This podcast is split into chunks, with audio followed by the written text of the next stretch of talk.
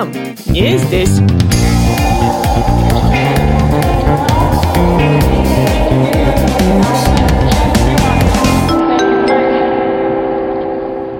Привет, друзья! Я Яна Каширина, и это первый выпуск подкаста про иммигрантов «Тут вам не здесь» второго сезона. Он из тех, которые я называю исследования. Россия занимает четвертое место в мире по числу принятых мигрантов и третье по поставке россиян в другие страны. По состоянию на 2020 год за пределами нашей родины проживают 10,8 миллиона граждан РФ. Это 7% от всего населения страны. За последние пять лет число российских иммигрантов выросло на почти миллион человек. Но некоторые люди, прожившие долгое время рубежом возвращаются. Почему это происходит? Как встречает их родина? И есть ли желание снова крутануть глобус? С вами вместе я буду разбираться в этом выпуске, который так и называется «Вернувшиеся». У нас будет четыре гостя, и давайте с ними познакомимся. У них разные годы иммиграции, разные годы возвращения, но кое-что общее между ними есть. Двое из них вернулись из США, двое из Испании, из окрестностей Барселоны. И я заранее прошу прощения за их фоновые звуки. У кого-то под окном машины, а у кого-то цикады которых не заглушить. Спасибо за понимание. Меня зовут Александр, мне 37 лет. Я а, в общей сложности провел больше двух лет в США, но именно в попытке иммиграции где-то полгода. Вернулся я в шестнадцатом году, но я потом еще ездил еще на полгода, но уже без попытки иммиграции. Меня зовут Константин Маслов. Э, я жил в Штатах э, в течение восьми лет вернулся в 2003 году. А, это был 95 год. А, в то время, в принципе, э, все, у кого была возможность уехать, э, у них не возникал вопроса, нужно ехать или нет, чтобы это было само собой разумеющееся. У меня возможность такая была. Совершенно случайно оказалось, что мой отец гражданин США, но я рос без отца, потом он нашелся, и у меня появилась возможность туда уехать. Я поэтому не, вообще не раздумывая, все расстался с друзьями, расстался с девушкой тогда и уехал вообще никуда, практически ничего не знаю, что там меня ждет. Меня зовут Лена, а, близкими Алена меня называют. Была в эмиграции в стране Испании. В 2006 я году вернулась, и, получается, я пробыла там шесть с половиной лет. Меня зовут Владислав. Я, получается, в эмиграции был почти 10 лет. То есть я приехал туда э, в 2005 и вернулся обратно в Россию в 2014. Угу. В какой стране? В Испании. Запомнили? Саша из Лос-Анджелеса, Костя, США, Лена и Влад, Испания, окрестности Барселоны. Кстати, Владислав – руководитель школы испанского языка «Ла Луна».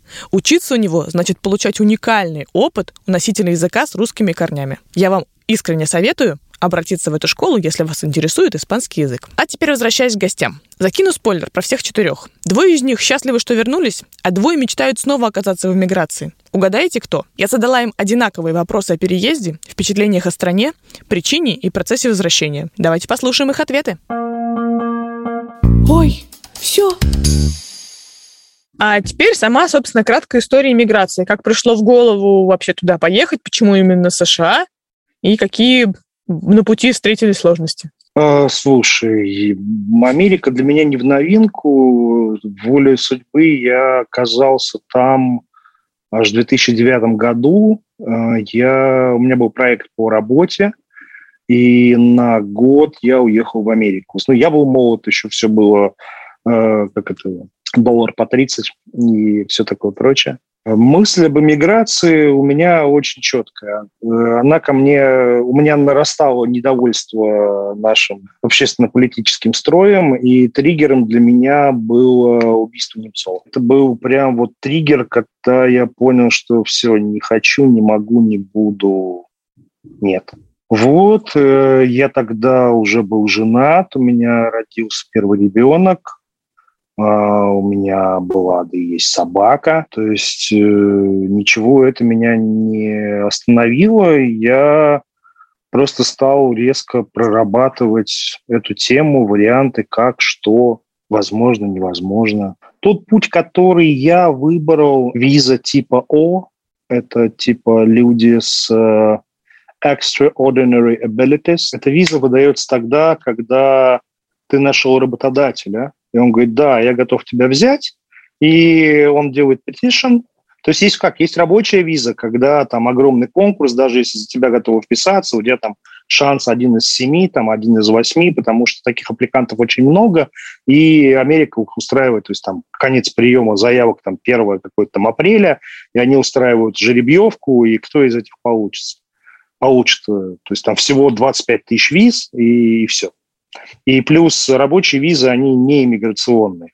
А виза типа О, она не имеет этого кэпа, она не привязана к какому-то времени, месту, а, ты ее подаешь, и если работодатель согласен, это рассматривается, и в дальнейшем она может быть переквалифицирована в иммиграционном. У меня был тогда неплохой врачебный наработанный опыт работы, плюс э, опыт работы с э, медицинским оборудованием, у меня были научные статьи, в общем, я собрал достаточно неплохой кейс, как мне казалось на тот момент. Я понял, что я хочу жить в Калифорнии, мы поехали в Лос-Анджелес. Все заранее было забронировано, ну, на первое время. У меня э, есть там знакомые, которые говорят, ну, слушай, приезжай, поможем. И дальше мы приехали, вот, и за две недели я нашел апартмент и снял его на полгода. Как происходил э, сам твой переезд? Что тебе для этого понадобилось? Сколько это времени заняло? Насколько это было морально сложно? А, это было достаточно сложно. Опять же, вот исходя из этой ситуации, значит, я переехал э, э, в Лос-Анджелес, где у меня жил отец, но отца, во-первых, я сам знал достаточно плохо к тому времени. А во-вторых, он заканчивал свой бизнес в России, поэтому я переехал и жил с его родственницей, с его сестрой, моей тети, которая ко мне относилась очень прохладно. Расскажи, Почему Испания и как тебе пришла идея туда переезжать? Закралась мысль, когда первый раз я там побывала э, с первым мужем. Вот, мы поехали туда отдохнуть. Нам экскурсовод э, рассказывала очень много всяких интересных историй про людей, про их традиции, вот как они живут, как у них все происходит. И, в принципе, я почему-то, я вот как сейчас помню, я в тот момент подумала, хм, интересно, а вот как бы мне здесь жилось? Ну и как бы на этом все. Я бы там вернулись в Россию. Я на тот момент работала, училась и работала. Училась в училище музыкальном и ну, работала и работала моделью. Мне предлагали контракт а, в Испании ну, я как-то не соглашалась, потому что я была замужняя дама. И когда, как говорится, настал такой момент, когда меня как бы в жизни все поддостало, бывает у многих, когда последняя капля, и ты понимаешь, что ну как бы все, нужен перезагруз. И тут я как бы позвонила а, кастинг-директору. Я готова вот, съездить, посмотреть, как она что там. Тут пусть подумают без меня, я там подумаю без них, отдохнем, перезагрузимся, ну и так далее. Ну и, соответственно, когда я уже туда приехала, недолго я там проработала, вот, потому что случилась такая любовь всей жизни, какая-то нагрянула резко, прям реально, наверное, на третий день э, человека повстречала я из сна. Расскажи саму историю переезда. Можно прикинуть, что в 2005 году ты был достаточно молод и мог туда не по собственной воле переехать, а мог и по собственной. Рассказывай. К счастью, не по собственной судьба так распорядилась. У меня мать вышла, получается, замуж за иностранца. Вот, и получается, что просто со дня на день сказала, все, пакуем манатки, уезжаем, как бы. Я, конечно, не был готов к таким переворотам жизненным, но, собственно говоря, теперь э, в своем возрасте и с высока э, своей, скажем так, своих лет понимаю, что это было правильное решение, потому что вот эта вот э, Европа, начало нулевых, вот эти контрасты, да и в принципе я считаю, что э, быть подростком в Испании и учиться это очень-очень круто, очень большой experience, поэтому я очень счастлив, что так произошло. А вспомни вот первые эмоции, когда тебе мама это сказала, вот что, какие у тебя были мысли? Был ли ты до этого в Испании? Знал ли ты как-то эту страну? Нет, нет, нет, нет. В Испании я никогда не был, я вообще не представлял, что это. И первое, что я сказал, это, а, а мои друзья тоже переезжают? Потому что, ну а как же я без них там, да, как бы у меня же никого там не будет, а все-таки уже э, второй класс я прошел, первые два класса здесь, э, в Петербурге, и мне как-то было, ну, немножко не по себе от такой авантюры, конечно. Ну, рассказывай, как происходил сам переезд. Это все-таки не в соседний подъезд сходить, а что тебе и маме, естественно, с тобой вместе пришлось сделать? Ну, как бы благодаря тому, что она вышла замуж за успешного, скажем так, э, иностранца, э, голландца, да, он проживал в Испании, но она вышла за голландца, получается, то так как у него уже там, ну, он жил в Испании уже довольно достаточно длительное время, то в плане документов все это, естественно, было все схвачено. Просто э, мы туда, получается, переехали сначала как иностранцы, потом через э, 3-4 месяца ориентировочно у них случился брак, и после этого, как бы, да, он как уже резидент, как иностранец, сразу автоматически сделал нам всем документы, и мы там остались на легальной основе, без каких-либо проблем. Вы жили в каком городе? Э, Лорет де Мар, это 70 километров. Да, я, я была, я знаю. Да, ага. да. Мечта сбивается. Для тех, кто слушает этот подкаст впервые, немного поясню. Здесь есть рубрики. И вот это «Мечта сбывается» делит рассказ наших героев на до и после. До того, как они приняли решение о переезде, и после, когда они уже оказались в своей новой стране. Итак, все понимали, что остаются, но где и на каких условиях. Вот это всегда интересно. Ожидания. Ну, вы представляли, что сейчас вы едете сначала на полгода, а что потом? Потом найти работу, остаться навсегда. И тут самый главный вопрос. Что пошло не так? Что пошло не так, я не смог найти работу за отведенное время. А это обязательное условие визы, правильно? А это обязательное условие визы, и а, а, я мог бы остаться еще, но плюс у меня просто закончились деньги. Вот, кстати сказать, это вопрос не особо приличный, если не хочешь не отвечать, то вообще какой был запас? Я рассчитывал, что у меня прожект такой на полгода. То есть, по-моему, я взял с собой то ли 50, то ли 60 тысяч долларов. Ну, и то, что у меня еще осталось, это, ну, у меня же, я же не все там стратил. Просто я понимал, что э, в этот заход не складывается уже, то, что мне не хватит времени, что мне нужно как-то э, перерасчитывать свои силы. Mm-hmm. То есть я, э, скажем так, откровенно не рассчитал силу, не рассчитал сложность э, этого процесса в своей области. А я занимаюсь как бы медицинским бизнесом, фармацевтикой и medical devices. То есть э, я точку входа оценил э, неверно. Неверно. И как бы мои друзья, которые в Америке, они говорили, да бросай все и подавай на политическое убежище ты сможешь сделать себе кейс. Потому что это тот и... самый год? Или это и сейчас доступно? Конечно, это доступно всегда. Угу. Не знаю насчет э, внутренних э, процедур, как это сейчас занимает по времени рассмотрения кейса, но на тот момент это было абсолютно доступно, и, насколько я знаю, правила особо не изменились. Там суть в том, что ты приезжаешь, э, и ну, по туристической визе так же, как мы приехали. И ты подаешь заявление на политическое убежище, и дальше оно должно быть рассмотрено в течение определенного количества времени. Но из-за того, что аппликантов так много, ты можешь ждать этого несколько лет. И через Для полгода... этого тебе не важно, где ты находишься, в какой стране? Не, на не, момент не, не, это все нужно делать изнутри, изнутри угу. США. То есть ты как бы уже Потому что... немножко беженец, получается, и изнутри подаешь. Сохраните меня, укройте. Нет, нет, нет, нет, нет, нет, нет, нет, нет, нет.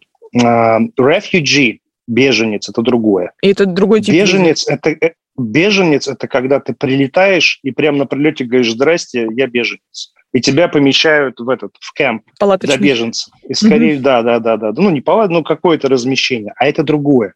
Это ты въехала по туристической, и ты изнутри подаешь прошение от, о именно политическом убежище. Политическом, не там есть разные категории убежища по сексуальному преследованию, по религиозным мотивам. Есть много вариаций. Э, вариаций, я их все просто прорабатывал. Э, но суть в том, что первые полгода ты не можешь работать, и ты должен как-то протянуть. А потом, поскольку аппликантов много, тебе приходит разрешение на работу. И ты там живешь, тебе, с кем ты, и ты живешь и ждешь, когда рассмотрят твой кейс. Потом ты едешь на интервью, когда будут рассматривать и все это проверять, и либо тебе дают убежище, либо тебя выдворяют из страны. Почему ты не стал пользоваться этим вариантом? Или ты стал пользоваться этим вариантом? Я не стал пользоваться этим вариантом, поскольку для меня стопером было, что ты не сможешь приехать в Россию в ближайшие 15 лет, если ты О. выбираешь этот вариант. Ну, конечно, эта черта прям под жизнью совершенно безвозвратная получается. Да. Так, хорошо. Если бы сейчас э, отмоталось время назад, ты бы изменил сам способ входа на опыте уже? Да, я бы искал какой-то другой вариант. Может быть, э, э, смотря сейчас, может быть, я и решился бы на э, asylum, на убежище. Ты же туда зачем-то поехал. Какие у тебя были ожидания? Ну, э, хочу немножко э, напомнить жизнь в 1995 году, э, которая была у нас. Ну, я могу сказать так, что, во-первых, был практически голод вот, э, в, моей, ну, в моей жизни, скажем так. То есть э, сам тяжелый год был 93, 95 был чуть получше, но в целом у нас вообще просто не было денег, э, не было еды. То есть у нас был батон хлеба, пакет молока дома. Вот. Э, ну, что-то такое делали. Там много людей, моих знакомых, сидели на героине в то время. Это тоже это самое, как раз было начало эпидемии героина. Ну, и такой культуры вот этой вот техно-рейверской и связанной с ней наркоманской. Вот. В принципе, все как бы шло так, что если отсюда не уехать, то неизвестно, чем закончится. Вот в моей, по крайней мере, среде было так. Вот. Я не пошел учиться в университет, когда я закончил школу, э, и, наверное, два года ну, так, работал на разных работах, так перебивался, но ничего конкретного, ничего такого нормального не было.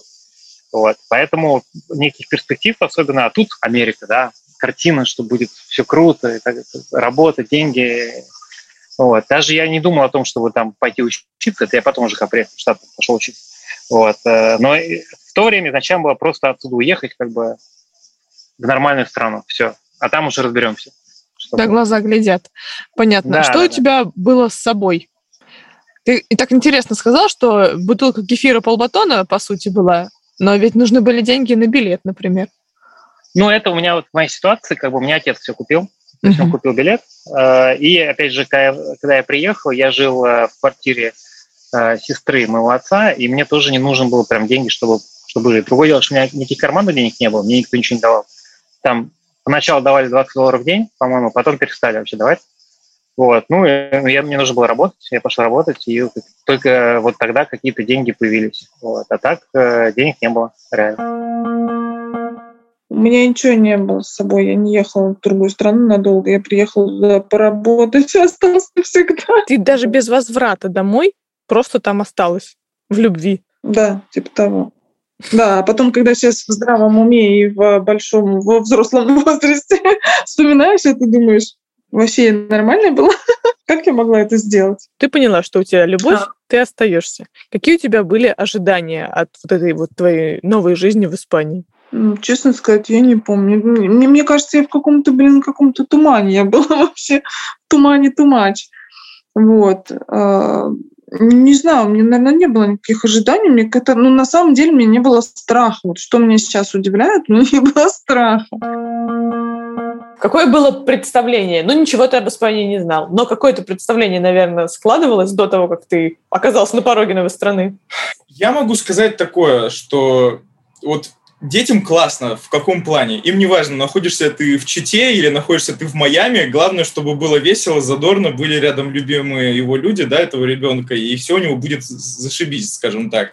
То есть э, ребенок навряд ли там будет различать э, пальмы от березки, ему как бы на это будет все равно. Понятное дело, что если он там спит э, не на том матрасе, да, или ему холодно, ему не хватает еды, он как бы это начнет понимать и будет задумываться, подходит ли ему такое место или нет. Но благо, э, благо тому, что у меня, в принципе, принципе, родители были ну, нормальные, да, как бы я жил в более-менее нормальных условиях, что в России, что и в Испании, поэтому мне поначалу как бы было немножко все равно на эти привилегии, как на то, что смотрела моя мать. Она говорила, да, там солнце, климат, нормальные люди. У меня вообще не было понимания такого, что такое нормальные люди, да, что, что такое нормальная психология, что тебе улыбается. Мне, мне казалось, что мне все в лицо улыбаются, да, как бы было немножко на это все равно. Но на что мне реально не было все равно, так это на то, что у меня, получается, как я рассказываю в своем инстаграме, да, потому что я тоже веду там свой блог, и я э, рассказывал своим подписчикам, что э, у меня в семье практически все филологи, да, и бабушка, например, она с детства со мной разговаривала на английском языке, и я был прям уверен, да, потому что мне с детства вбивали в голову и говорили, что вот ты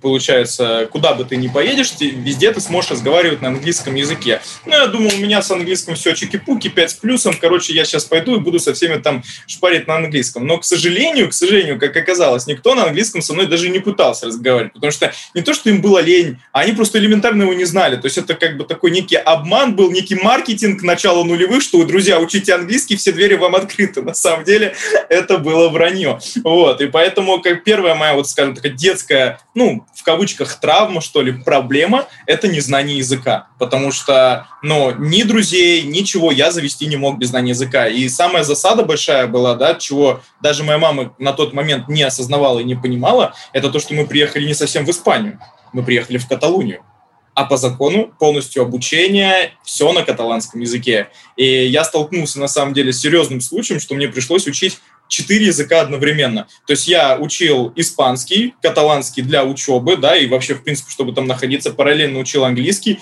ну и, соответственно, русский я тоже мне приходилось репетиторами учить, чтобы его не забыть. И то есть у меня вот, вот, вот такой вот весь поток информации был, как было тяжело. Жиза!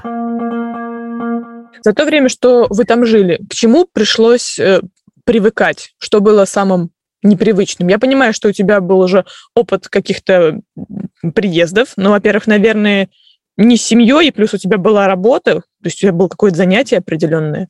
А в данном случае было ли что-то, к чему пришлось прям вот привыкать? Честно? Да. Нет. Это жизнь для меня, помимо, если мы уберем оттуда фактор постоянных фрустраций от собеседований, и неудач с поиском работы, это была жизнь мечты в месте, о котором и в стране, о которой я всегда мечтал. Там все так, как мне нравится. Э, в Лос-Анджелесе я жил без машины, без денег, э, не знаю английский язык изначально, ну, пока мне нужно было время его выучить. И у меня не было ни друзей, никого, и шансов получить или там познакомиться или заиметь друзей тоже был достаточно низкий, потому что Э, в то время эм, Россия очень сильно отличалась от Штатов, и, в принципе, вот наше поведение, э, когда мы приезжали туда, мы выглядели достаточно, ну, практически дикарями, скажем так. То есть вот сейчас, если отсюда переезжать куда-то за границу э, или обратно, то уже все очень похоже, и ты нормально себя чувствуешь и нормально все воспринимаешь. А тогда это было в те времена, то есть ты действительно приезжаешь, ты вообще не понимаешь, Э, правильно, как себя вести. Ну, то есть тебе кажется, ты понимаешь, но спустя какое-то время ты понимаешь, что тогда ты себя вел неправильно. Вот, э, и, так далее. То есть, э, и в Лос-Анджелесе очень важно иметь машину в то время было. Значит, у меня машины не было. Тоже, чтобы познакомиться с кем-то, дружить с кем-то без машины практически невозможно. Вот. Я жил первые, первые два года, для меня были самые тяжелые. Я работал ну, во-первых, я учил английский там сначала в этом самом школе для мексиканцев, по сути, для, для иммигрантов. Э, в основном там были мексиканцы. Вот. И учил английский там, работал в фастфуде. Uh, у меня был велосипед, uh, и я вот все дни практически был там один, посвящал своей учебе, работе. Вот. И еще один нюанс тоже, который нужно понимать. Я уехал, мне было 18 лет. Uh, в России уже можно пить, алкоголь был, а в Америке пить нельзя до 21 года. Э, то есть ко всему этому прочему, всем моим страданиям, одиночеству и прочему, оказалось, еще было добавок то, что нельзя было выпить нигде. Ну, неужели ты не нарушал это совсем? А невозможно купить. Только если кого-то просить. Куда? Никто не продаст. Ну, но это не так. Ну, просить можно только какого-нибудь бомжа. Вот. А, вот так. Это все достаточно сложно, да. Угу. Вот. В России попроще. Реально, конечно, да-да-да. То есть вот это было достаточно, ну, прям реально очень тяжелое время адаптации. Mm-hmm. Если бы кто-то сейчас, я говорю, если кто-то сейчас поехал из России, то этого не понадобилось. То есть намного быстрее бы вся адаптация происходила. Но тогда действительно, потому что разница была, в культуре была очень большая, то это адаптация плюс английский язык. Да. То есть для того, чтобы тебе свободно общаться, э, ну, реально, наверное, два года потребовалось для того, чтобы вот вообще свободно, нормально можно было говорить. Там самая главная проблема была в том, что у меня не было свободы. То есть э, я очень сильно зависел от всех. То есть в Лос-Анджелесе без машины невозможно э, никуда. Мы жили в районе, который отовсюду далеко, э, ну, то есть пешком никуда не дойти, на автобусах там тоже жесть. Вот. И, соответственно, и денег я не зарабатывал еще, английский не знал. И вот первые, первые полгода у меня была самая главная проблема, что отсутствие контроля над своей жизнью. То есть я был полностью зависимым, пока вот я не начал. У меня было самое главное желание вырваться вот из этого вот среды, начать стать независимым, начать зарабатывать. Но именно конкретно независимым, чтобы не жить э, с родителями там, да, или там с кем-то, с родственниками, мне удалось только когда я поступил в университет уже, то есть это спустя, наверное, три года как минимум.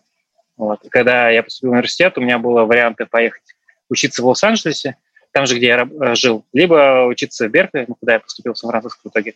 Ну, Сан-Франциско Bay Area, так называется. Я сначала планировал интегрироваться, интегрироваться полностью в американское общество, то есть не общаться с русскими, а общаться именно с американцами. Э, но по факту получалось, по крайней мере, вот э, сталкивался, что из этого ничего не получалось. То есть и я им был неинтересен, и мне они были не особо интересны, хотя все очень там ну, приятные люди. Вот. Сначала я общался там с всякими выходцами из Латинской Америки и другими из Латинской Америки, из Индии, там, из Японии, то есть с иммигрантами различными другими. Вот. Э, это был круг общения. Вот. Потом я общался в Лос-Анджелесе с русскоязычными, э, но это тоже была такая странная история, потому что это те люди, с которыми я бы в Москве не, не общался бы. То есть это вот э, тоже было ощущение, что это просто вынуждено, потому что круг ограничен. Как бы, вот ты, да, ты общаешься с теми. Это было лучше, чем ничего, как бы, но, но это не было вот то, что надо.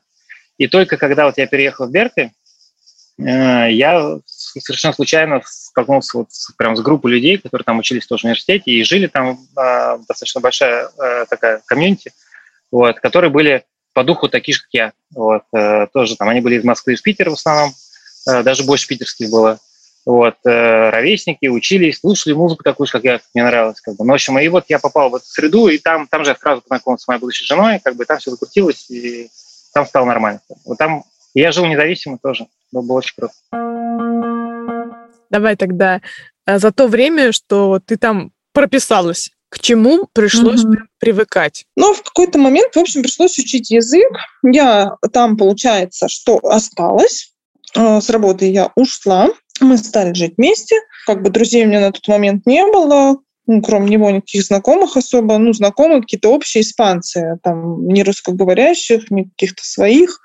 И, естественно, это как бы ну, такой депресснячок вводило в легкий. И поэтому я пошла в языковую школу вначале, начала ходить там какой-то местный фитнес, ну, что-то начала делать. Вот. Пошла учиться в языковую школу, дабы знать язык. Очень мне там, кстати, нравилось, как они все это преподают. И вообще на тот момент я поняла, что э, язык надо учить э, ну, не то чтобы даже с носителем, а в принципе вообще в стране. А кроме языка, еда. Еда тоже была, многие блюда были в новинку. Ну, скажем так, не, даже не то, что в новинку, неприемлемы для меня. ну, это, наверное, касается в первую очередь этих улиточек. Вот караколисов, так называемых. Вот. Это как бы вообще для меня было. Я когда смотрела на них, типа, что? Это можно есть? Это вкусно?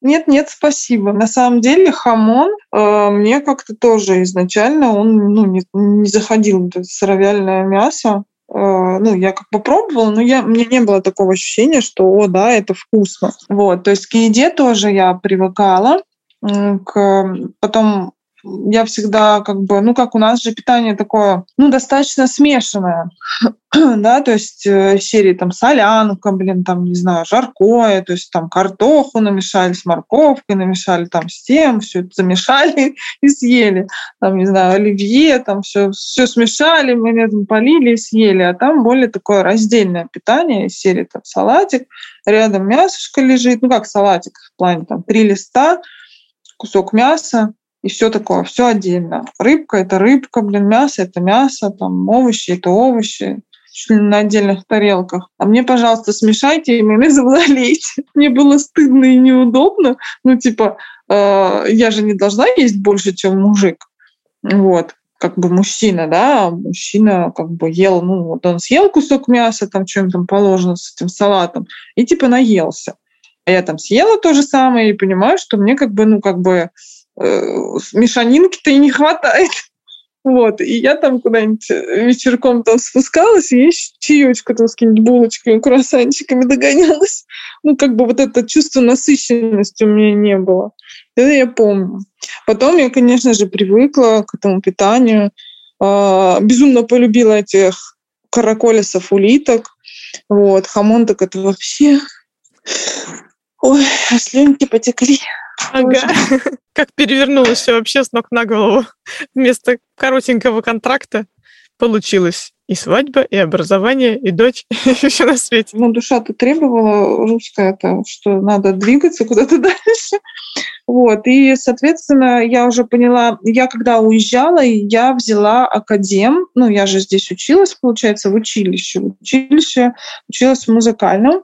Вот. И когда уезжала по контракту, естественно, взяла академ, и я решила узнать, ну, там в городе была консерватория, музыкальная, а, я решила узнать, ну, что там требуется, вообще какие там факультеты есть, э, скажем так, отделения, есть ли мое отделение, и что для этого надо, чтобы туда вообще поступить. Я пришла узнавать, э, как можно к ним поступить, какие экзамены, и, соответственно, может быть, они мне посоветуют, как к ним подготовиться, потому что я, ну, образно, полгода у меня вообще как бы вокальное отделение, и я, получается, полгода не пела. Ну, как спортсмен, да, без тренировок. Директор консерватории, он же оказался э, этот педагог вокала на вокальном отделении.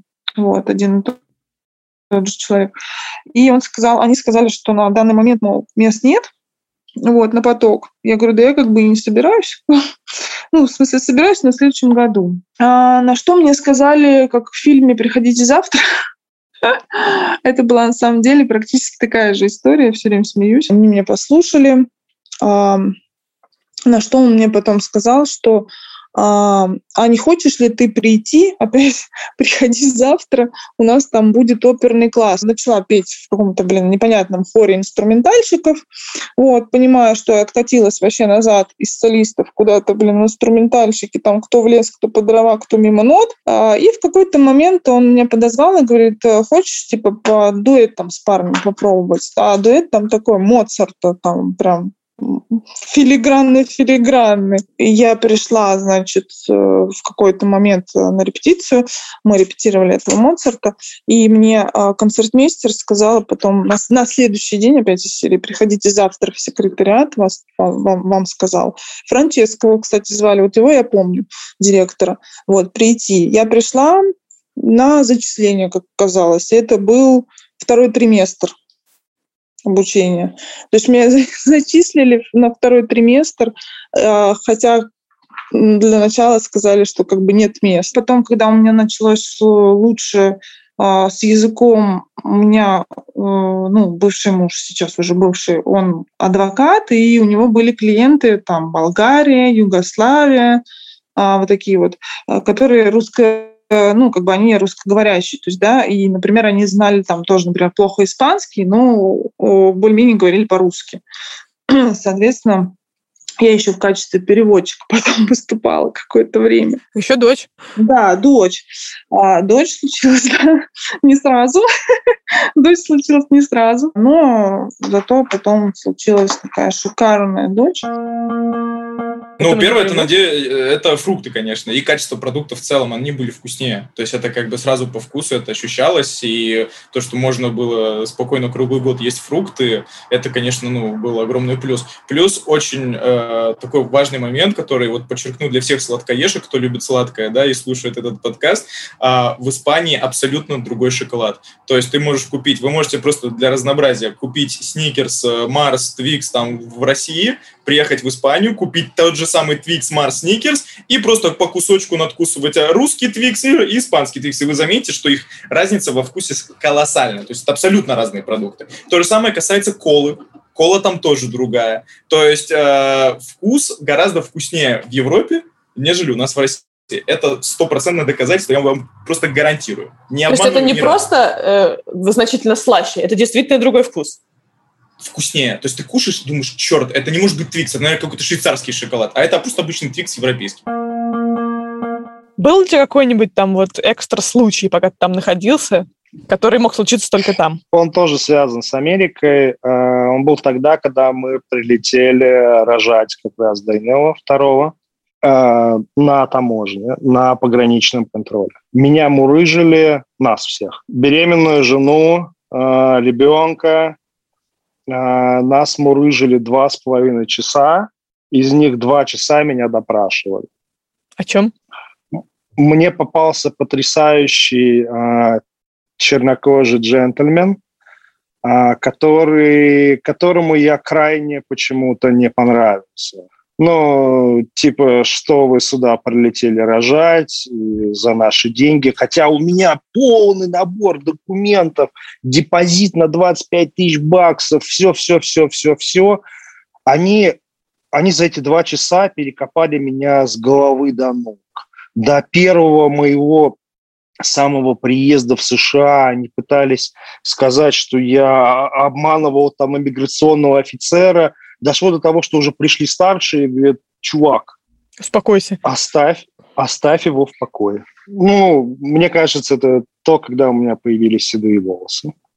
Ого. Ты так, то есть вот. ты прям сильно запереживал этот момент? Я знаю, что такое допрос. Но я ведь ты знал, что, что ты чист. Погранцу какая разница? Я знаю, что такое погранслужба США, и я знаю, что он альфа и омега. И в его силах сейчас взять и развернуть нас. И он будет полностью в своем праве. Вот. Ну, что еще из таких вещей? А, знаешь, что такая Кара Делевинь? Да. А, было очень приятно встретить ее в ресторане. Но ведь она британка. Поболтать. Но мы встретились в Калифорнии. Вы даже поболтали? Да, в суши-ресторане. Расскажешь поподробней? Ну, а что, просто я как, не о то чем, чтобы рассказывать... О чем можно поболтать с Карой Делевинь так вот, с, без плана? Без плана. Привет, ты классная, замечательно выглядишь. Она была со своей девушкой, и, и мы были в замечательном суши-ресторане. Собственно, поговорили о том, как здесь вкусно. Угу. Ну, о чем еще можно говорить с э, знаменитостью в непринужденной обстановке? Не знаю, они ведь тоже люди, и все самые разные. Ну, так. суть как раз в том, что они, они люди. У меня был такой один случай, когда я попал в Мексику э, случайно. Вот. И застрял там. То есть у нас была история, ко мне приехала подруга из Нью-Йорка, и мы на машине поехали из Лос-Анджелеса в Сан-Диего, и наш план был просто доехать до границы и посмотреть через границу на Тихуану. А, но там так построено, что ты едешь по хайвею вот этому, и как бы со стороны Америки нету пограничного контроля. То есть ты на выезде, там никто не проверяет. То есть первый, кто тебя останавливает, это уже мексиканцы. Вот. И, короче, мы как-то пропустили выезд последний на территории Штатов и попали сразу в Мексику. При этом у нас не было, ни у меня, ни у этой подруги моей не было документов на то, чтобы вернуться обратно в Штаты. Вот. Ну и, короче, вот это была такая история интересная. Э, значит, мы сначала там погуляли э, по, по Тихуане, все было нормально, потом начали возвращаться. Меня сначала пропустили, а ее нет. Э, это самое. А потом э, как раз у нее, потому что у меня был какой-то документ, который давал мне право находиться в Штатах, но он не давал мне право въезжать в Штаты. А у нее, наоборот, была грин-карта, но, но не с собой. И потом там ее как-то факсом прислали в те времена, или чем-то, короче, прислали, ее пропустили в Штаты, а мне, наоборот, сказали, погоди, погоди, а тебя вот этот документ, он не дает возможность э, это самое, попадать в Америку. Только находиться, да, но попадать нет. Короче, давай, давай, давай, и так далее. Короче, меня отправили обратно. Причем там этот самый э, этот э, пограничник, который американский, который говорит, ты, говорит, ты осторожней там, смотри, э, в Мексике, потому что ты не, не имеешь права в Мексике находиться тоже.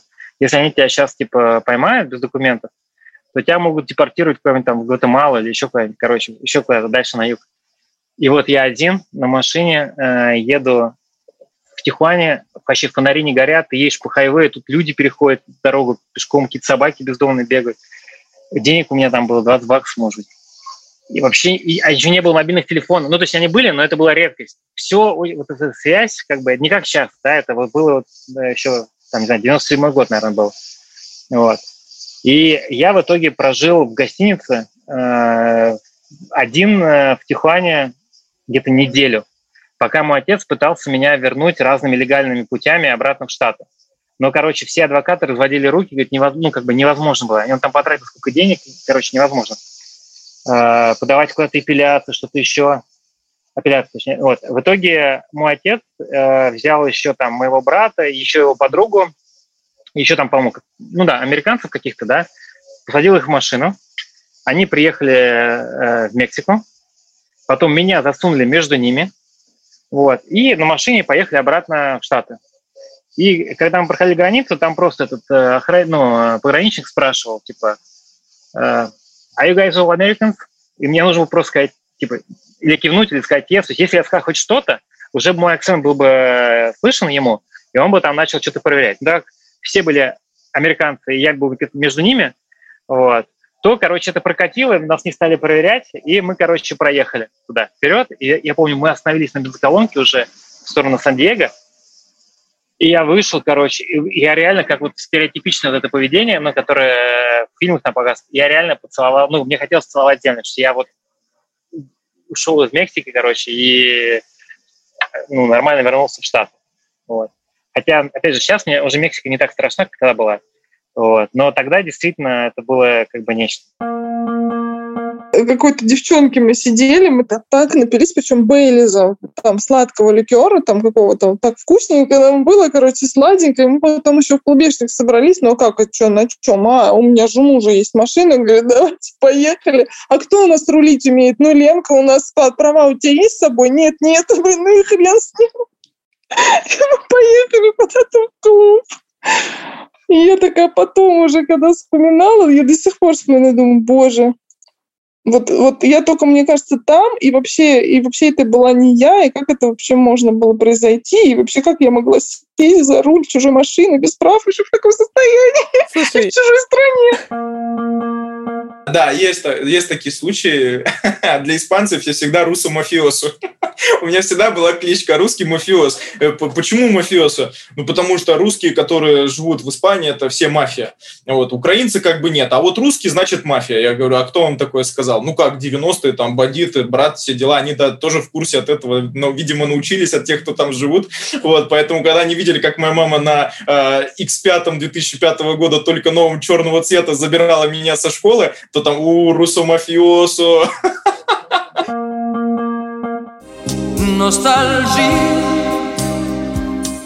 Почему ты сейчас, вот сидя в России, скучаешь именно из того периода жизни, не в целом вот о замечательной Америке и то и конкретно замечательном штате. Я понимаю, что везде очень по-разному в Штатах, но конкретно по Калифорнии. Почему приходится скучать? А, я скучаю по Раньон Canyon. Это холм, по которому все бегают э, и куда приезжают со всего Лос-Анджелеса, чтобы побегать, э, он находится в районе Голливуда, когда практически каждое утро я вставал и бежал там 5-8 километров, и вокруг тебя огромное количество людей, собак, бабушек, дедушек, иногда детей, иногда актеров и актрис, и потрясающий вид на Лос-Анджелес – я скучаю по погоде и больше всего я скучаю по океану. А еще по людям, потому что Калифорния – это удивительный штат, и Лос-Анджелес – это удивительный город, как Москва не Россия, Нью-Йорк не Америка, и Калифорния тоже не Америка. Ее очень сложно сравнивать с другими штатами. Честно говоря, вот именно прям скучаешь, я бы не сказал, что я вообще почему-либо скучаю. То есть э, там есть много прикольного в плане того, что, ну, первая история – это вот Сан-Франциско, там очень прикольная природа, да, там и все очень красиво. То есть э, и сам город красивый, мост Золотые ворота, залив, все это очень классно, как бы. Вот, но э, тоже там ребят прикольные, там все нормально.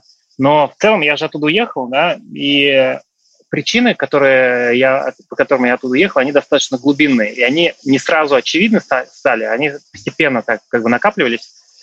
Э, и вот с тех пор, как я уехал, я, в принципе, ни разу не пожалел, что я уехал. Хотя, ну, я приезжал в Штаты несколько раз, и вот последний раз э, приезжал буквально неделю назад, и не изменилось мое отношение. То есть вот так же. То есть мне, я считаю, офигенная страна, крутая, э, люди крутые, как бы но вот это не для меня, все равно не мое. Я сейчас чуть подробнее там угу. постараюсь описать, что именно не так. Вот. А, ну, из хорошего там, а, ну, как бы я говорил про природу и про климат, да, то есть, э, но тут нужно сказать, что климат, когда ты там живешь, ты его не замечаешь практически. То есть вот э, это та же история, когда вот я первый раз приехал, когда я начал жить в Лос-Анджелесе, я каждый день ездил на океан. Каждый день вообще на пляж ездил там и все. А где-то на второй год или на третий я целый год на океане не был ни разу. Хотя я жил от него там в трех километрах. Вот, потому что уже пофиг. Вот. И сначала ты там тоже радуешься, там, а, голубое небо каждый день, голубое небо каждый день, а потом так, голубое небо каждый день. Ну, то есть уже наоборот хочется, чтобы что-то менялось, а не это самое. Это вот именно особенность жизни в теплых краях. Э, там понятно, что в Нью-Йорке совсем по-другому, там другой климат. Вот. Иногда бывает, да, что по этой природе, по доступности ее, то есть то, что можно э, там путешествовать такое там, на машине, все очень обустроено там, это да.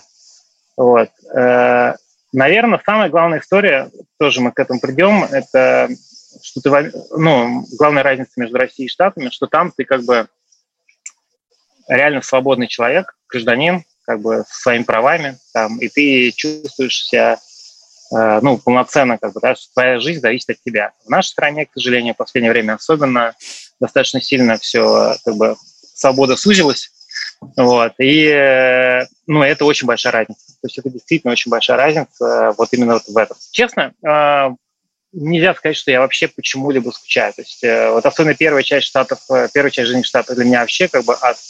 Э, я как бы, ну, очень как бы... Оно дало толчок для моего развития, дало мне возможность поступить в университет, после этого получить хорошую работу, как бы там, ну, и развиваться. Но при этом, конечно, такой я бы не хотел еще раз пройти через это испытание. Вот. Хотя нет, наверное, может быть, и прошел бы. Да?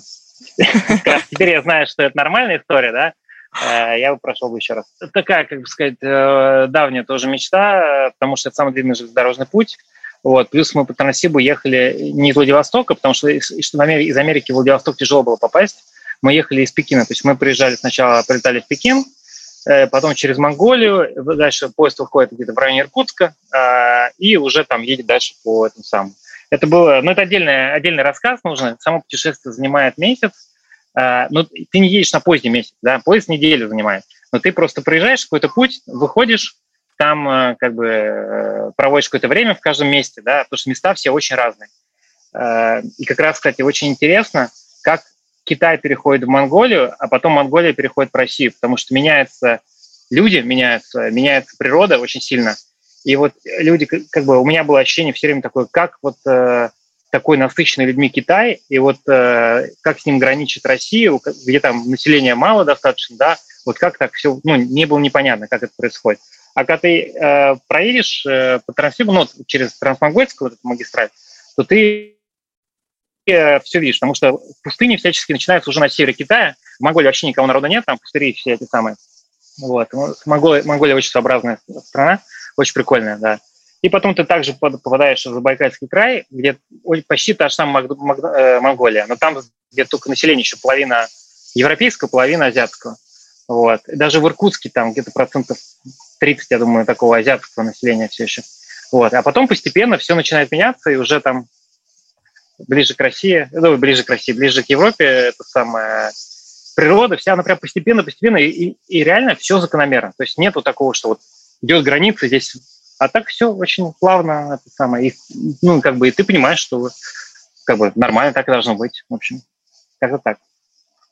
И мне что понравилось тоже, что э, э, одна из историй, это вот разница Москвы и регионов. Э, мы поехали как раз по Транссибу, мы были в регионах, во многих городах.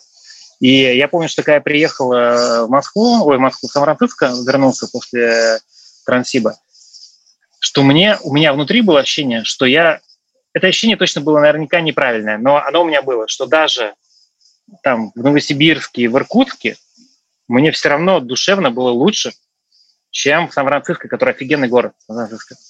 Вот. Я опять же думаю, кто-то может слушать сейчас, ну, потом будет слушать, будет думать, что сумасшедший чувак. Но это было так, это правда.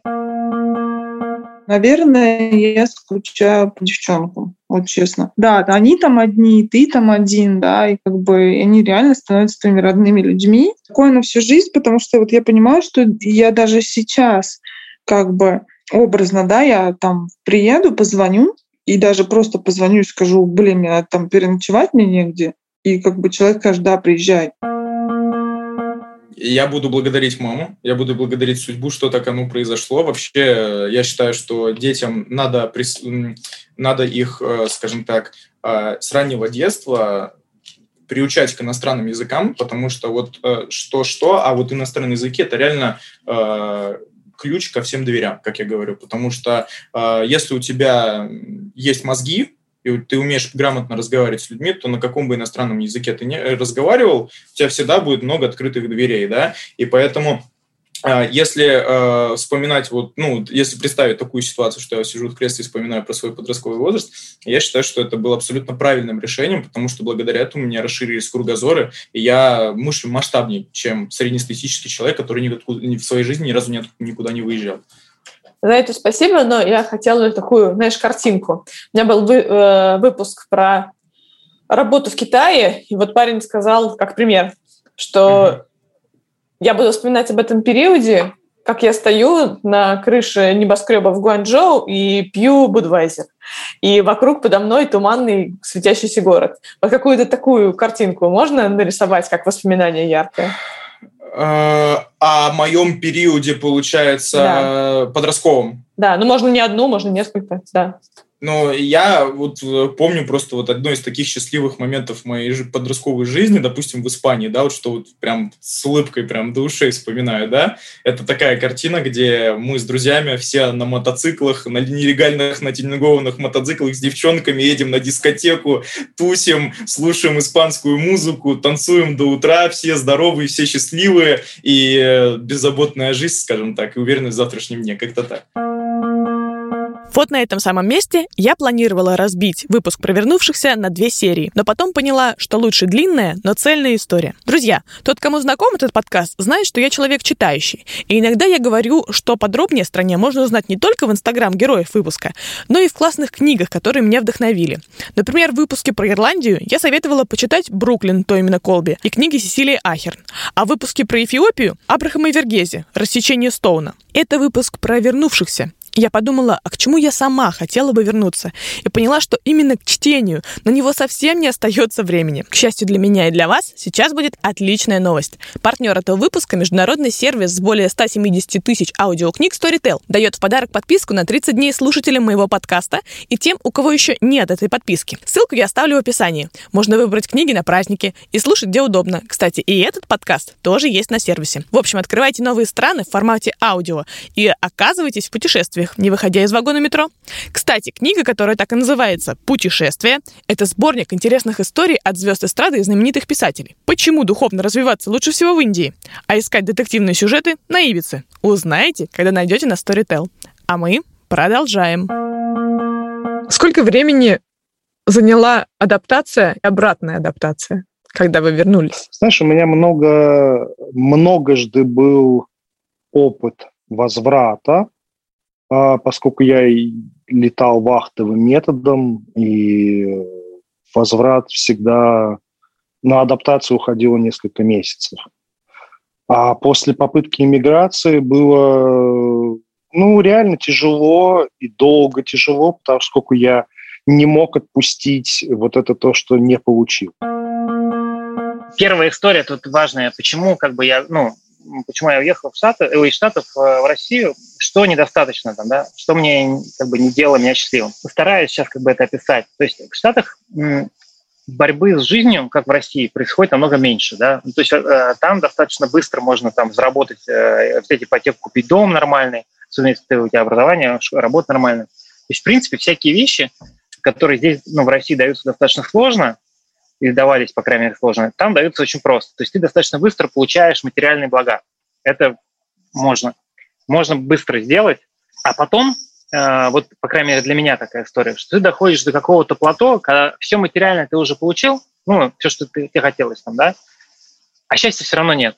Вот. Э, а все равно чего-то не хватает. Вот. И вот это чего-то не хватает. Вот ты как бы, грубо говоря, вот это вот, допустим, сейчас, не знаю, видно руки мои, да? Да. Ты находишься там сначала вот здесь, вот, да?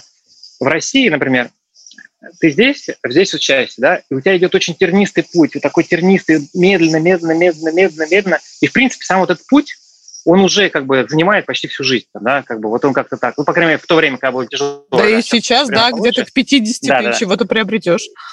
Да, вот.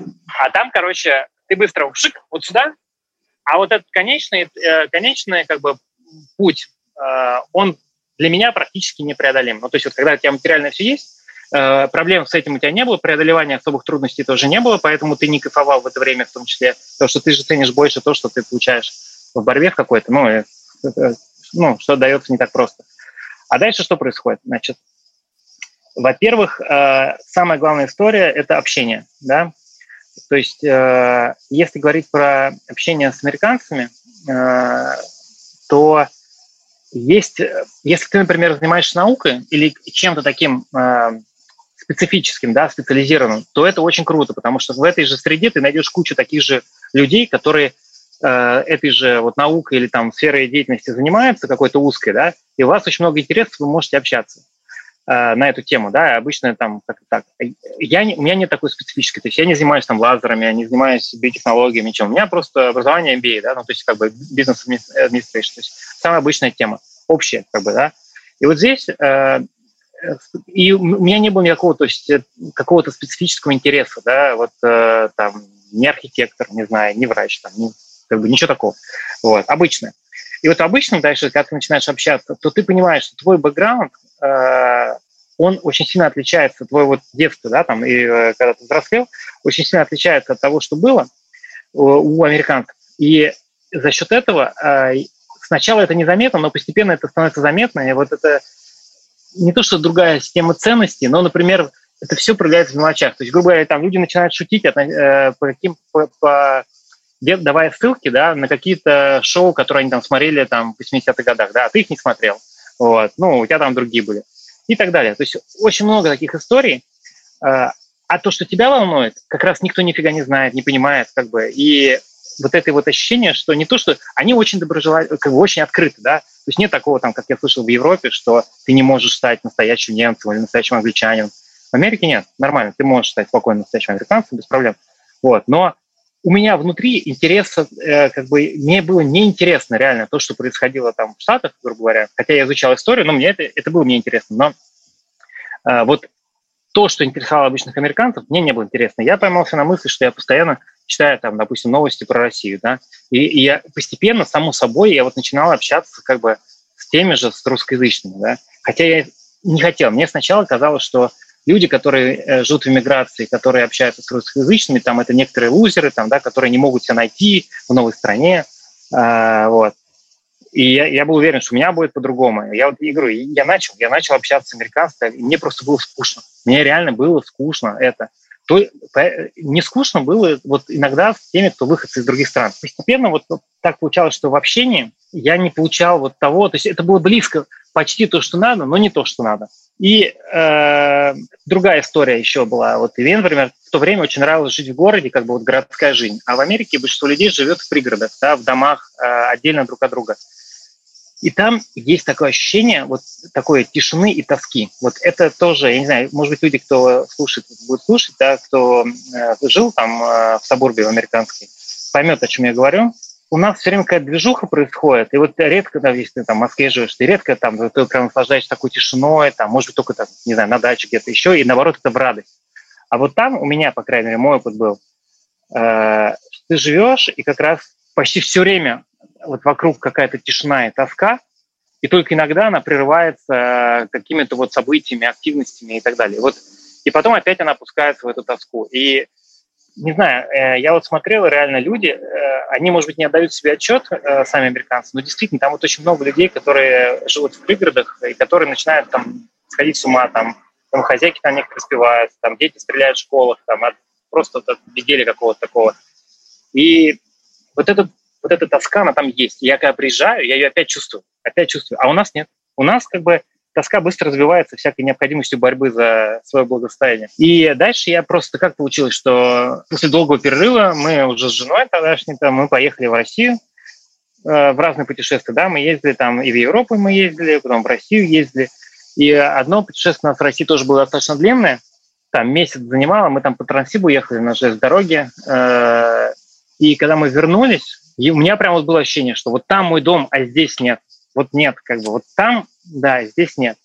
И со временем я начал там как бы готовить почву к тому, чтобы вернуться. И тогда это, я напомню, что это был 2003 год, когда мы вернулись, а думать об этом начали где-то в 2001. Это был реально подъем России. То есть в то время Путин был там великолепен, как бы это было, вся экономика росла, значит, у всех было куча перспектив, все были, мы прям смотрели, как люди делают бизнес, как там люди строят карьеры в России. И, в принципе, ну, реально было очень бурное экономическое развитие. Вот. Много очень интересного происходило. Вот. Ну и, соответственно, одно за другое, в итоге мы приняли решение попробовать. Попробовать поехать на два года и посмотрим, что будет. А у тебя, получается, жена со своей тоже какой-то отдельной историей миграции, или она рождена в Америке? У нас своя история миграции. Э, мы тоже нужно знать. У меня сейчас другая жена уже. Э, мы с женой познакомились в Америке в университете. Мне нужно посмеяться на эту тему. Ты взял женщину из Америки, перевез ее в Россию и развелся с ней здесь? Ну, не сразу, через какое-то время, да. И она уехала обратно. Она уехала в Штаты а, обратно. Понятно. Тут какая история? Она, нет, ну она э, как бы тоже русскоязычная, да, то есть мы познакомились с ней. Значит, приехали сюда, здесь оба работали. Мы учились вместе в университете, как я сказал, да, здесь оба работали, строили там семью, потом там двое детей родилось у нас с ней. Вот. Потом по разным причинам там мы расстались, как бы, и мы оба создали два новых брака, как бы, и она уже с новым мужем уехала с детьми, уехала обратно в Штаты. А сколько времени у тебя заняла обратная адаптация? Потому что прошло приличное время, и сильно страна изменилась. Нужно было, было к чему привыкать. У меня была очень э, такая история интересная, потому что э, я сначала нашел работу здесь, а потом приехал. Э, и работа начиналась буквально на следующий день, просто после прилета. Это был консалтинговый проект, и мой работодатель, он вообще никогда меня вживую не видел. Ну, то есть мы все через там интернет, звонки там и так далее переписывались. И я когда прилетел, то буквально там на, на следующий день или через, через день э, мы поехали к клиенту и были там на конференции, ну, как бы на совещании, где там я был частью проектной команды, вот этой стороны консультантов, и там были эти самые. Это был просто, конечно, шок. То есть даже мне нужно было как бы слова выбирать, потому что не то, что слова выбирать, а научиться говорить немножко по-другому, потому что у тебя много слов амер... ну, американских, да, и манера говорить, она э, меняется. Вот. То есть постепенно нужно было как бы к этому привыкать. Но в целом э, это не было очень сложно. С точки зрения жилья, то есть мы там арендовали, сначала жили там у родственников, потом арендовали, снимали квартиру просто, э, это самое, не, нельзя сказать, что было сложно адаптация. Нам нравилось. И мне, и моей жене нам реально нравилось здесь. И я помню даже, вот мы просто... Я ходил по Москве, там, э, и вот видел, опять же, мимо проезжаешь высоток, например, там, да, или там заходишь во двор, и там пахнет липами. Вот этот запах у меня просто, просто был как это мед на душу. То есть э, я так, класс, класс, я так рад, что я здесь. Вот у меня вот реально вот такая тема была. Мне почему-то всегда а, Барселона как-то вот ассоциируется с Питером, а Мадрид вот с Москвой. Вот такая какая-то тема. И, соответственно, а провинциальный городок, ну, как бы где развитие?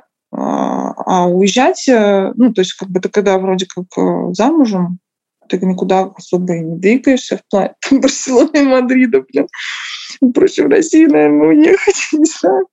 Вот. А я поняла, что как-то вот, ну, прям мне вот, мне было вот реально скучно, медленно как-то вот, блин, какой-то зверополис нахрен. Вот приходишь в магазин, блин, это, что вам отрезать хамона, блин, ты стоишь, думаешь, давай быстрее, мне там еще куча всяких дел делать надо. Ну, как так можно? Ну, вот реально. Вот, э, ну, не мой ритм, наверное, да. Вот. И плюс еще, э, естественно, такой серии, там, последние капли, да, ну, наверное, были ну, какие-то там, ну, семейные сложности, да.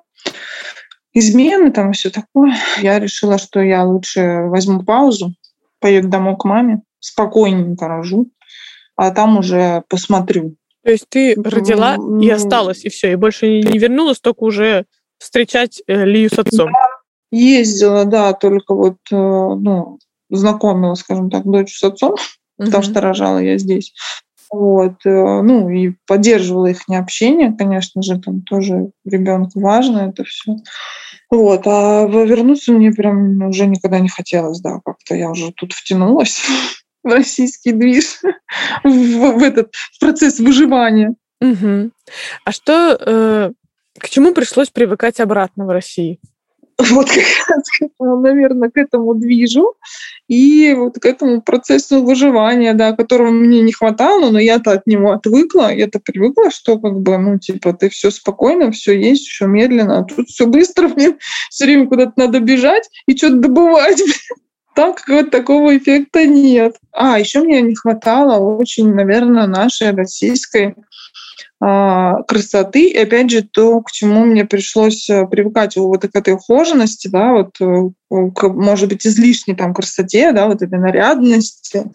Вот этого мне там не хватало, а, но здесь мне было тяжело. Мне кажется, мне до сих пор даже тяжело как-то втянуться в эту тему. Вот, кстати, к чему было сложно привыкать. К нашей российской кухне обратно. Мне очень сложно готовить было тут. По-нормальному. Ну, в смысле, как вот там три кастрюли, блин, борща там на неделю. У них же такого нету. Типа подогрев — это вообще не существует пищи. Вот, подогрев пищи такого нет. Типа, ты что мне там вчерашнюю, да, там какой-то салат принесла? Что-то мне погрела курицу, как бы, ну, она свежеприготовленная должна быть довольно-таки быстро, потому что с русским языком у меня все в порядке было. Единственное, чего я боялся, это не понимать русский менталитет. Я помню, я боялся вообще по телефону с какими-нибудь операторами разговаривать, мне было некомфортно. Я тогда просил свою бывшую девушку это делать за меня. Там трубочист должен прийти. Ой, нет, держи телефон, я ему не отвечу ничего. Я боюсь, я стесняюсь. Да, у меня было такое. Плюс я совсем забыл писать на русском языке. Я приходил к своей э, бабушке 80-летней, она меня учила, писала диктанты на русском. Я, да, я не стесняюсь, это, это был сложный период, но мне приходилось, потому что мне надо пойти работать. Я уже поняла, что я же, помимо того, что бабушке помогаю, мне нужно как-то еще и деньги самому зарабатывать, а не на шею родителей 18 лет сидеть. Вот, но в этом плане все успешно сложилось. Я потом там нашел работу. Ты будешь еще попытки предпринимать?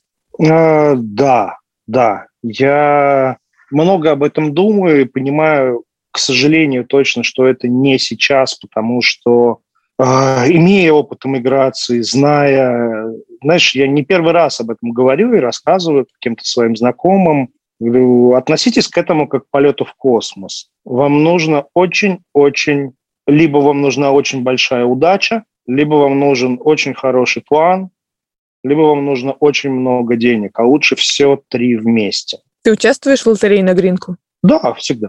Как ты думаешь, выстрелит когда-нибудь у тебя? Не знаю. Я никогда не выигрываю в лотерее. Такая же фигня. Но ты в это веришь, ты продолжаешь участвовать, получается. Я продолжаю участвовать, потому что случайности, ну, то есть не случайно, а что-то может сложиться и может случиться. Почему нет? Понимаешь, как это? А, я забыл, как в оригинале звучит это выражение, но ты никогда не можешь выиграть в лотерею, в лотерею если ты не купишь билет. Возможно. Э, мы, ну, во-первых, э, как бы все время возникает мысль, что там ближе, там, не знаю, с возрастом, да, что где-то нужно проводить э, пенсию в теплых краях, да, в теплых краях у моря.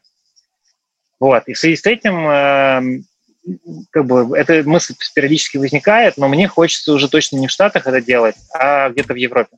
То есть э, в Италии или где-то, короче, в теплых краях, в каком-нибудь тихом городке в Европе. Э, это если про старость говорить. А если вдруг вот э, каким-то образом прижмет, что из России нужно будет уехать по любым причинам, то то же самое. У меня был опыт где-то месяц жизни в Германии, э, и мне эта страна очень понравилась. Э, мне она показалась, ну, реально круче, чем Штаты. Ну, вот. Тоже сейчас это очень долго можем рассказывать, почему. Вот, но она мне показалась как-то более правильной, более честной, как где люди вот ведут себя так, как они ну, не знаю, как это сказать, Типа, люди любят выпить, они выпивают. Да, люди э, водят машину, э, им нравится скорость, там нет ограничения скорости. Э, как бы если они что-то делают, то они делают медленно, но делают очень качественно. И вот все вот во многом это, там даже, грубо говоря, там, там та же самая секс-индустрия, там, да, вот, вот это что-то, они не стесняются каких-то вот вещей, то есть они действительно делают то, что, то, что им нравится, как бы, и делают это все время с правильным подходом. И мне вот Германия очень понравилась. И это тоже один из вариантов, что если бы куда-то уезжать, то я бы, наверное, уезжал в Германию, несмотря на то, что английский язык я знаю, а немецкий я не знаю. Вот. Но и тоже есть вот история про то, что многие, кто там живет, тоже в Германии, что тяжело очень ассимилироваться. Э, ну, не знаю. Но вот такие мысли есть вот в Европе, если. А в Штаты, я вот думаю, да у меня даже вот, э, опять же, каждый в любой день могу туда поехать, да. А, у отца там есть бизнес, который, в принципе, можно было перенять и возглавить и так далее. Но не хочется. Вот душа не лежит, не знаю.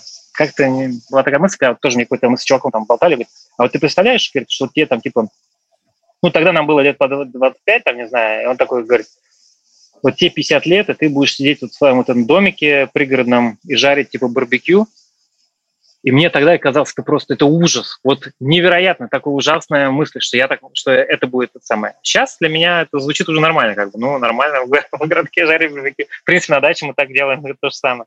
Но тогда почему-то вот это было... И хотя само жарить барбекю – это нормальная тема, как бы, но вот все равно душа не лежит вот именно к Штатам. Мне кажется, я наэмигрировалась уже. Мне кажется, нет. Ну вот прям вот реально, я вот часто так думаю, что, ну, вот когда кто-то куда-то собирается, я так на этих людей смотрю, думаю, ну ладно, ладно, я там уже была. Бы, съезди, посмотри. Иммигранты мы там. Не свои мы там. И везде, в принципе. Чужие. Чужие. Я не предпринимаю попытку, я уже, в принципе, это делаю. Вот. Почему? А я, на самом деле, получается, когда сюда вернулся, у меня заболела бабушка, и мне приходилось за ней как бы, ну, следить, ей помогать. Тем более, мне только-только 18 лет исполнилось, и я пока еще, ну, не совсем как бы ориентировался, где мне дальше развиваться, потому что в Испании, допустим, там а, были сложности в чем, что был, ну, вот кризис 2008 года, в 2013, например, была колоссальная безработица, там 75% безработных было, то есть совсем все было печально, и я тем более жил не в Барселоне, а получается в пригороде. Мои горизонты не были настолько широки, чтобы я мог там сразу завтра Мадрид, послезавтра там Португалия или еще что-то, да, то есть я был в рамках своей Каталунии и понимал, что как бы перспективы, они довольно-таки ограничены. Ну и пока все равно надо бабушке помогать. Приехал в родной Питер, хотя Питер я очень люблю, мне безумно нравится этот город. Дороги, эти красивые, э, скажем так, архитектура, да, достопримечательности, меня всегда вот это все тянуло. Ну и я, получается, приехал, мне было интересно, и э, к чему я вот это все рассказываю, да, почему я решил все-таки вернуться обратно в Испанию. Потому что, когда я помню, когда я приехал в 2014 году, я вот сравниваю, что такое Питер, может быть, Москва или Россия как-то по-другому, да, но я говорю за свои ощущения, находясь в Питере. Вот что такое был Питер в 2014 году и во что он превратился сейчас, это две разные вещи вообще. То есть я понимаю, что для меня 2014 год это был год Голливуда вообще. Это было время, когда любой дурак мог заработать денег. Это было время, когда все дороги, все у тебя любые вообще вещи, любой бизнес, что угодно ты мог реально зарабатывать, ты мог делать все, что ты захочешь, и у тебя ты мог реально иметь хорошую как бы ну э, стабильность э, день изо дня и э, как-то развиваться.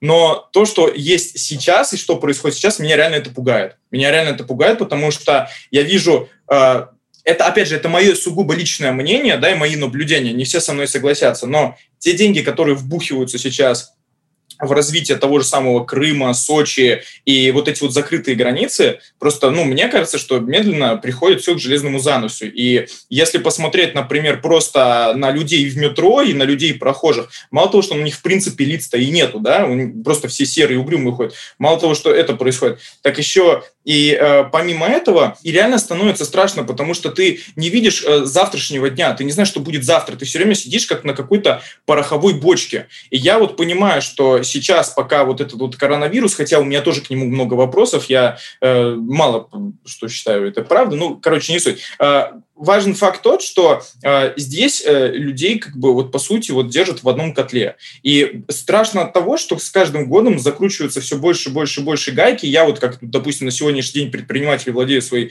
онлайн-школой, я понимаю, что с каждым годом происходит больше трудностей в плане налогов, в плане там каких-то законов. И э, у меня вопрос, а что делается для народа, собственно говоря?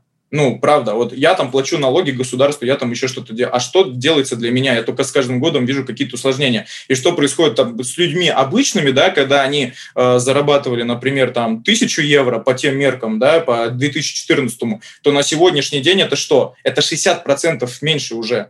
То есть, если тогда у нас при 40 рублей евро, да, там была одна зарплата, то сейчас в 95 уже совсем другая зарплата. И ты пойди скажи там испанцу, европейцу, что ты там проботратишь 10 лет на какой-то позиции, станешь там крутым менеджером, инженером, а твоя зарплата с каждым месяцем будет все меньше и меньше, э, с каждым годом, пардон, меньше и меньше становиться. Ну, ну, это как бы обидно. Это очень обидно. Следующий вопрос я задала только тем, кто хотел бы снова вернуться, то есть Саше и Владу. Что будет, если твоя иммиграция, планируемая, там, мечтаемая, никогда не случится? Знаешь, дорогая, я подстраховался. Мой э, младший сын родился в Майами-Бич. У него есть э, два гражданства. И это и дает тебе право? Это дает мне шанс хотя бы на пенсию в США, в смысле провести э, свои лучшие годы там. Ну, кстати, что за механизм? Что за механизм, когда у тебя ребенок там рождается? Как родители могут претендовать на гражданство? А это называется воссоединение с семьей. Когда ребенку исполняется, по-моему, все-таки 21 год, он подает э, петицию, что он хочет воссоединиться со своими родными. И вот так это работает. В течение года-двух они получают грин-карт. Довольно это приличное время ожидания у тебя еще.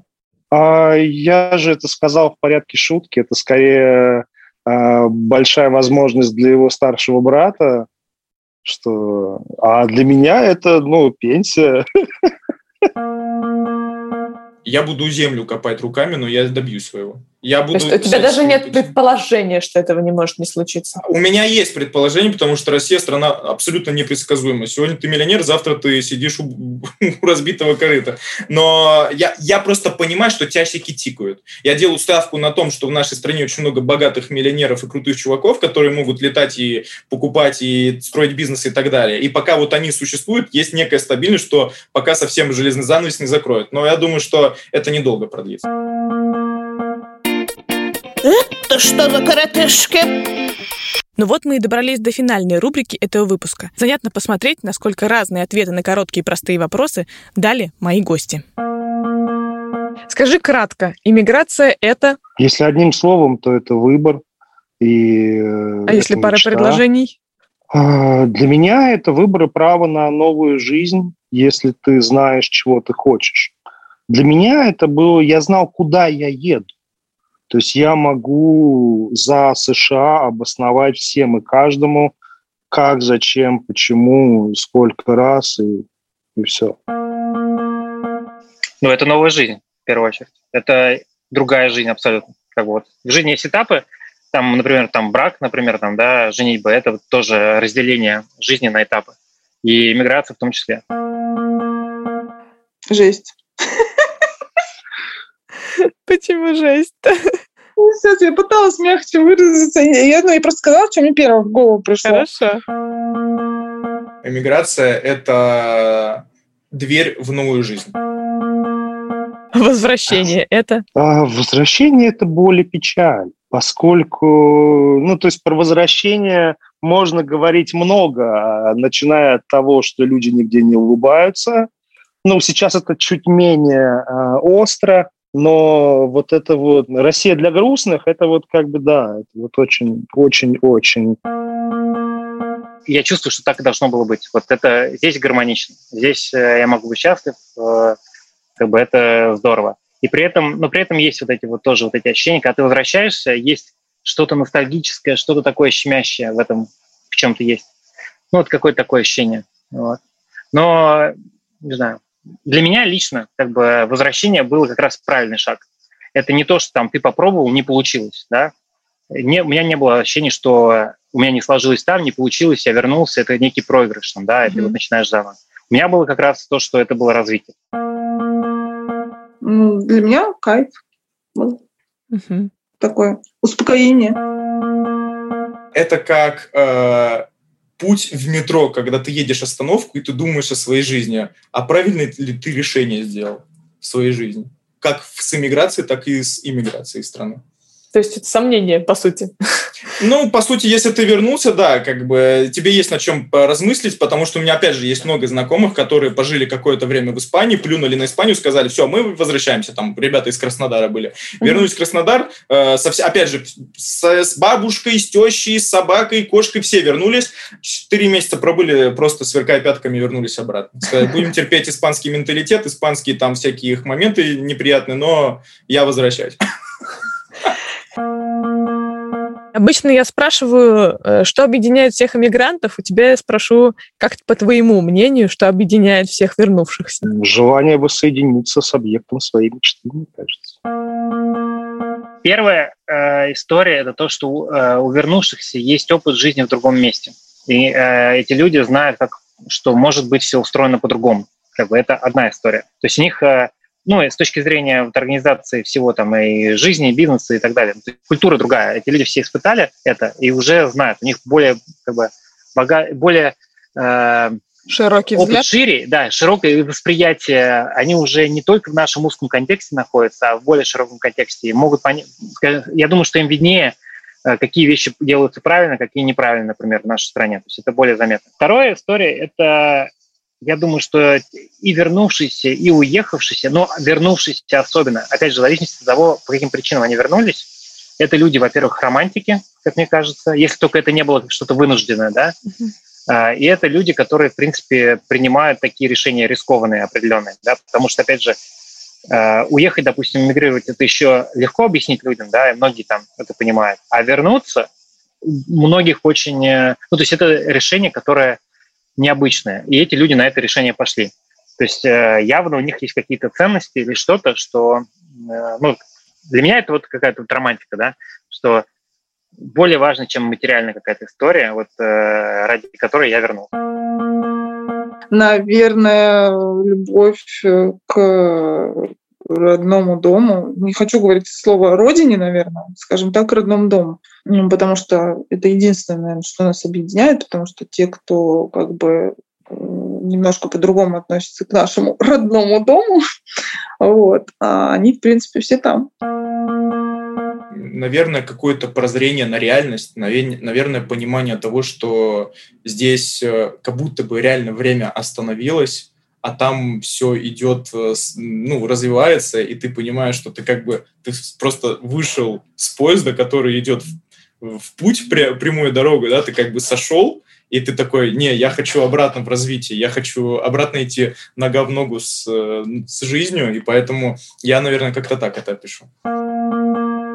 Ну вот и подошел к концу этот выпуск. Интересно, вы сделали вывод, что объединяет вернувшихся? Я вот вижу, что в любой ситуации, иммиграция это или возврат, все супер индивидуально. Но я согласна с Костей, что это люди с уникальным опытом. И спасибо моим гостям Саше, Косте, Лене и Владу за то, что они им поделились. Подписывайтесь на этот подкаст на всех площадках, где вы его слушаете. Оставляйте комментарии, если это возможно. И ждите следующей серии, которая выйдет еще в выходящем году. Не забывайте про школу испанского языка Лалуна, чтобы поучиться лично у Влада, и подписку на Storytel, ссылку на которое я оставила в описании. С вами была Яна Каширина. Пока!